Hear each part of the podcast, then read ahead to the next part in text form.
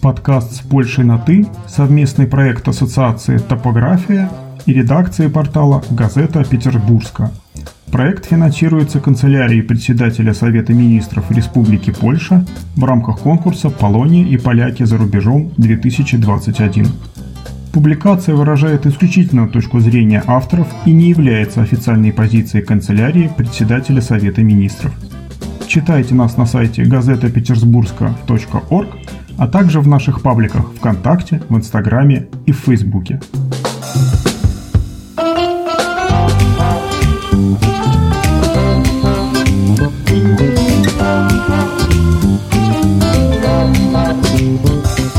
Мы приветствуем всех слушателей подкаста «С Польшей на «ты». Сегодня в рамках рубрики «Поляки, изменившие ход истории» мы продолжаем наш разговор с отцом-доминиканцем Павлой Крупой о Кароле Юзефе Вайтыле, папе римском Иоанне Павле II.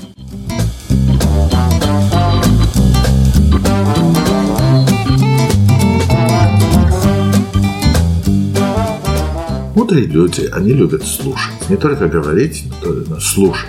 И больше всего слушать людей более мудрых, э, чем они сами. И ты такой social priest. Так э, что, ты консерватист или ты прогрессист? Я такой, вот. Это ничего не значит. Здесь слишком много символического.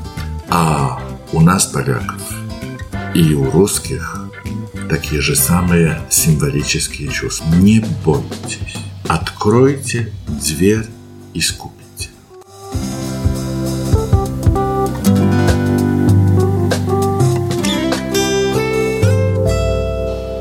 Ну а теперь давайте поговорим о том, каким именно папой стал Иоанн Павел II, какова была политика, что именно э, он продолжал после предыдущего папы Иоанна Павла I, и какие э, его личностные характеристики, имевшиеся у него всю жизнь, сохранились с ним э, на должности папы. Знаете, мне кажется, что ну, это, это 27 лет. Это история, это жизнь целая, да.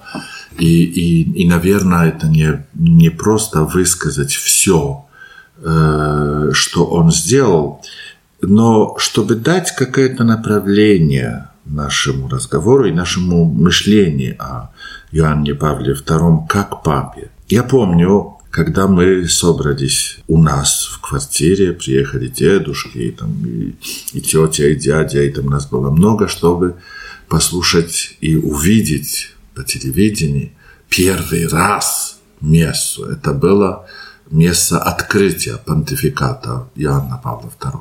А у нас тогда появился э, телевизор, как это говорится, ну такой многоцветный, да, не черно-белый, цветной, цветной, да, цветной телевизор, так что все наши родственники пришли к нам, чтобы э, смотреть эту месту и участвовать в этой месте э, вот таким образом.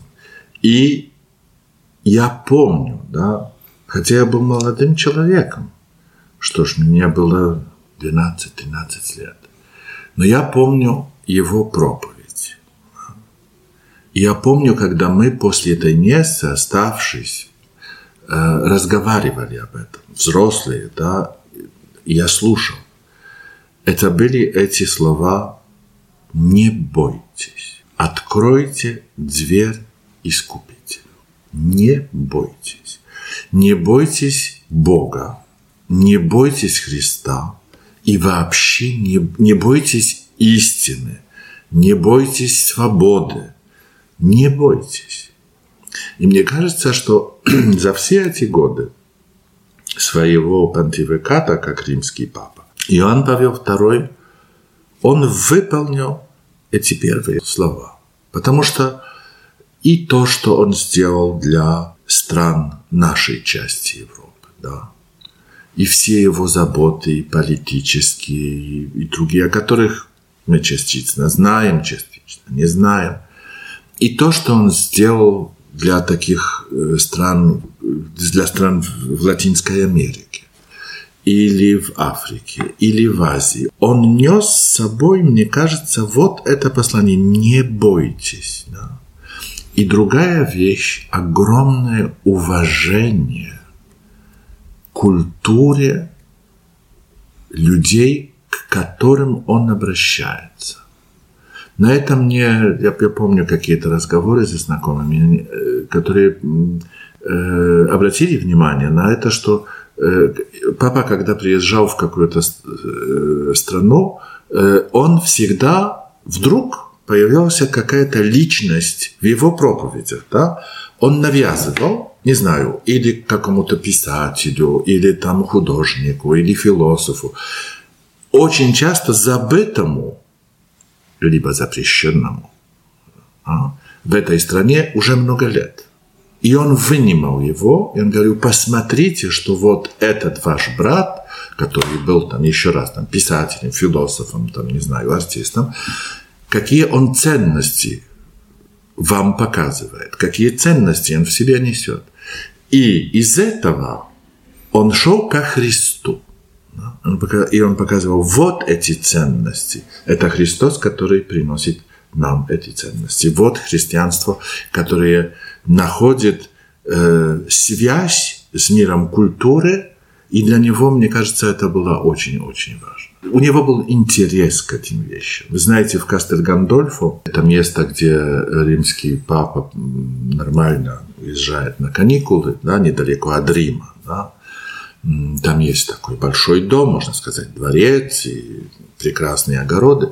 Он каждый год там приглашал э, по очереди ученых, э, либо писателей, либо не ученых разных, э, разных э, специальностей, да, специализаций, чтобы побеседовать. Несколько дней были такие семинары, да, они там собирались, профессора разных дисциплин, и они, и папа как участник таких разговоров, он там с ними сидел, слушал.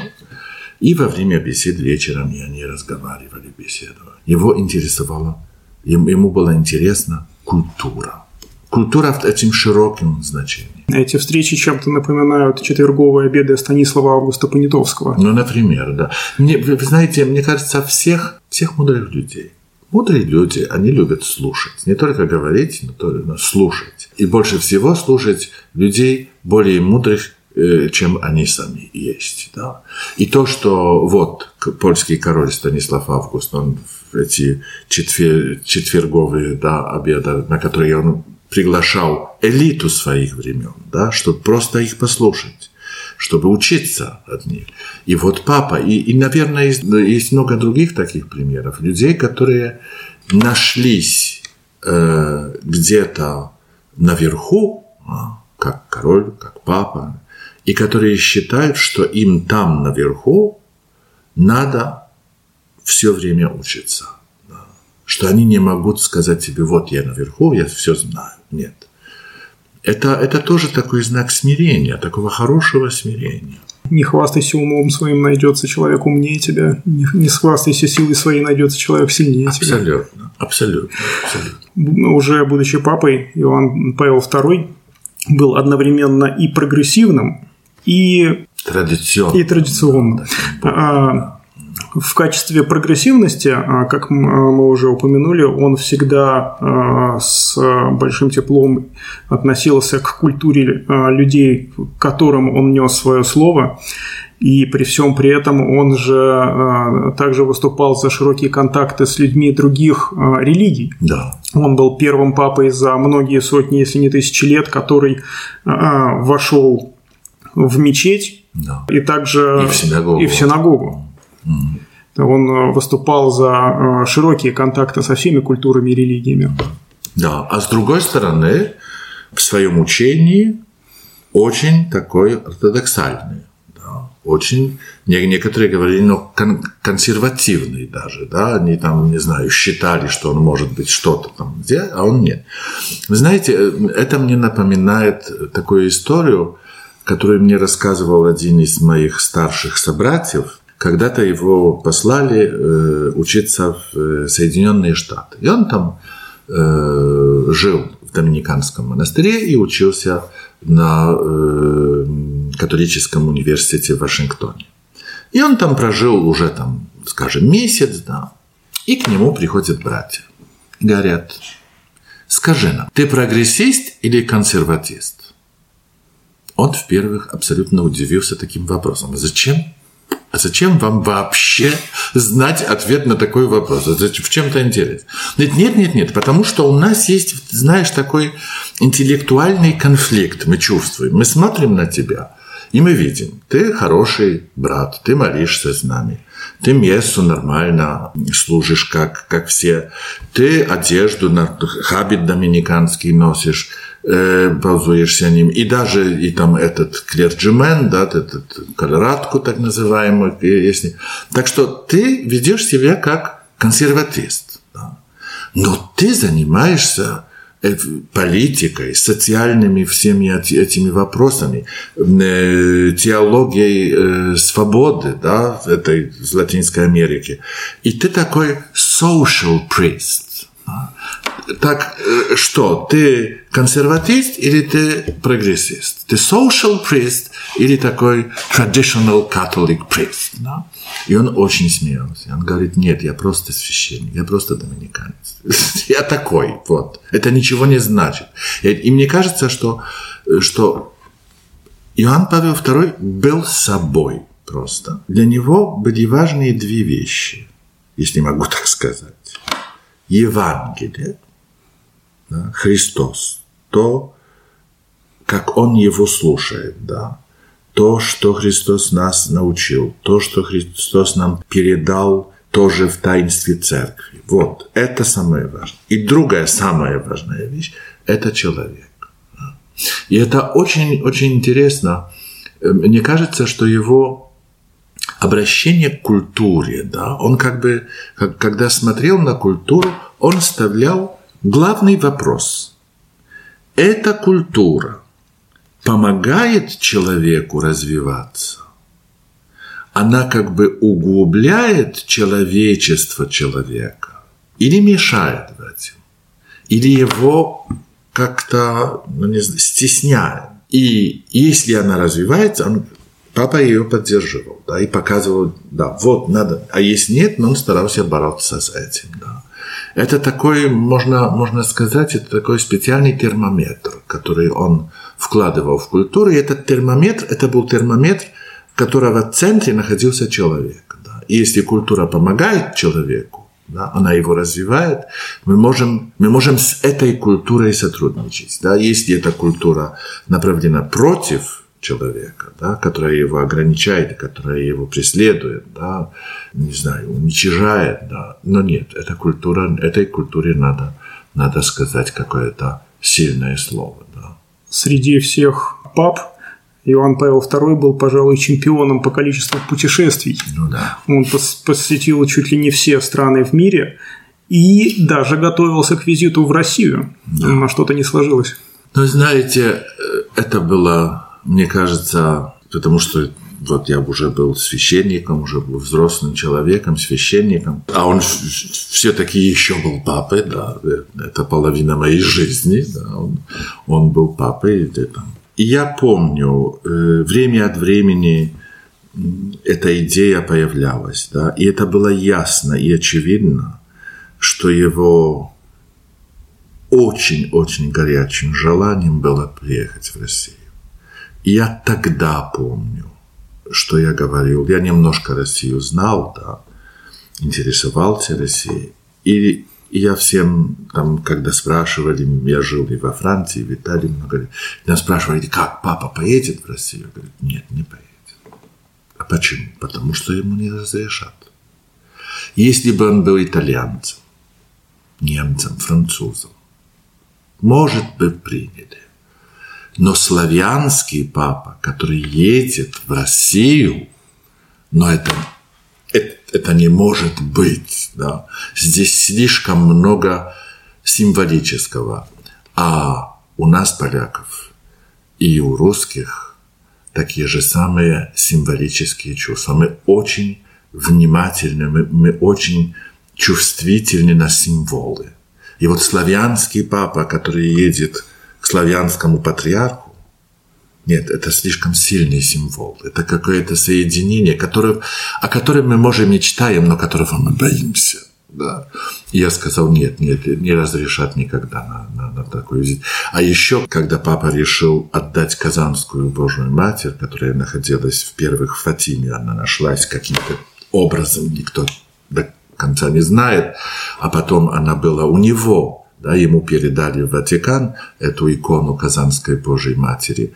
Э, и он, у него была такая надежда, такая идея, что он ее привезет в Россию. Вы представляете?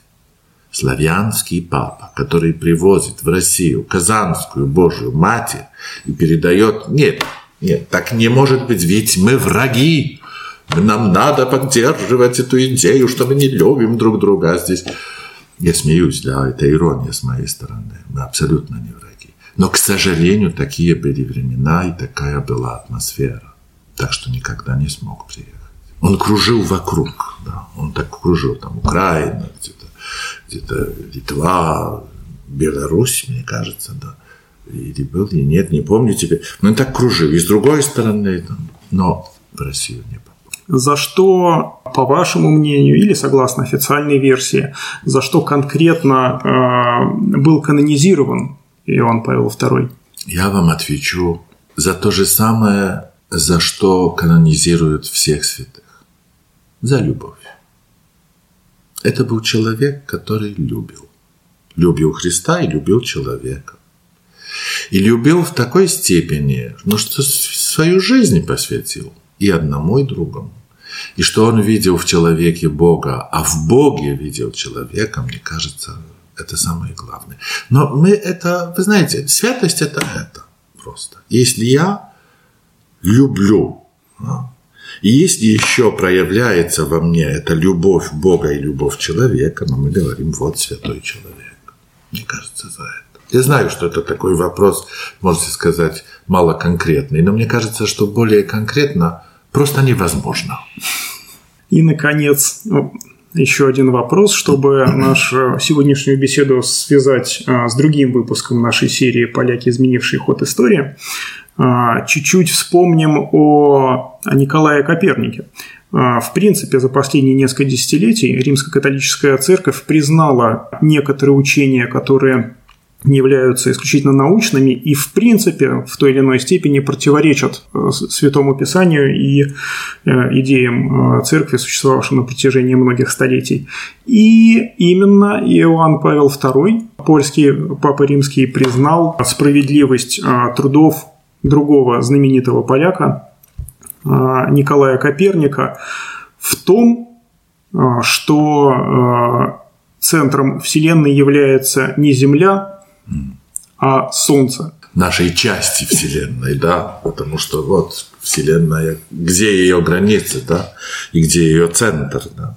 Да-да-да, абсолютно. И он, он очень интересовался, он, он э, тоже э, как бы наблюдал э, исследования над процессом э, Галилея, тоже Галилей его интересовал, и Коперник, да, э, потому что, вы знаете, он свят, э, э, святой Иоанн Павел II, он был уч, уч, учеником святого Фомы Аквинского. Да. Он его читал, и для него эта традиция средневекового, средневекового богословия была очень важна.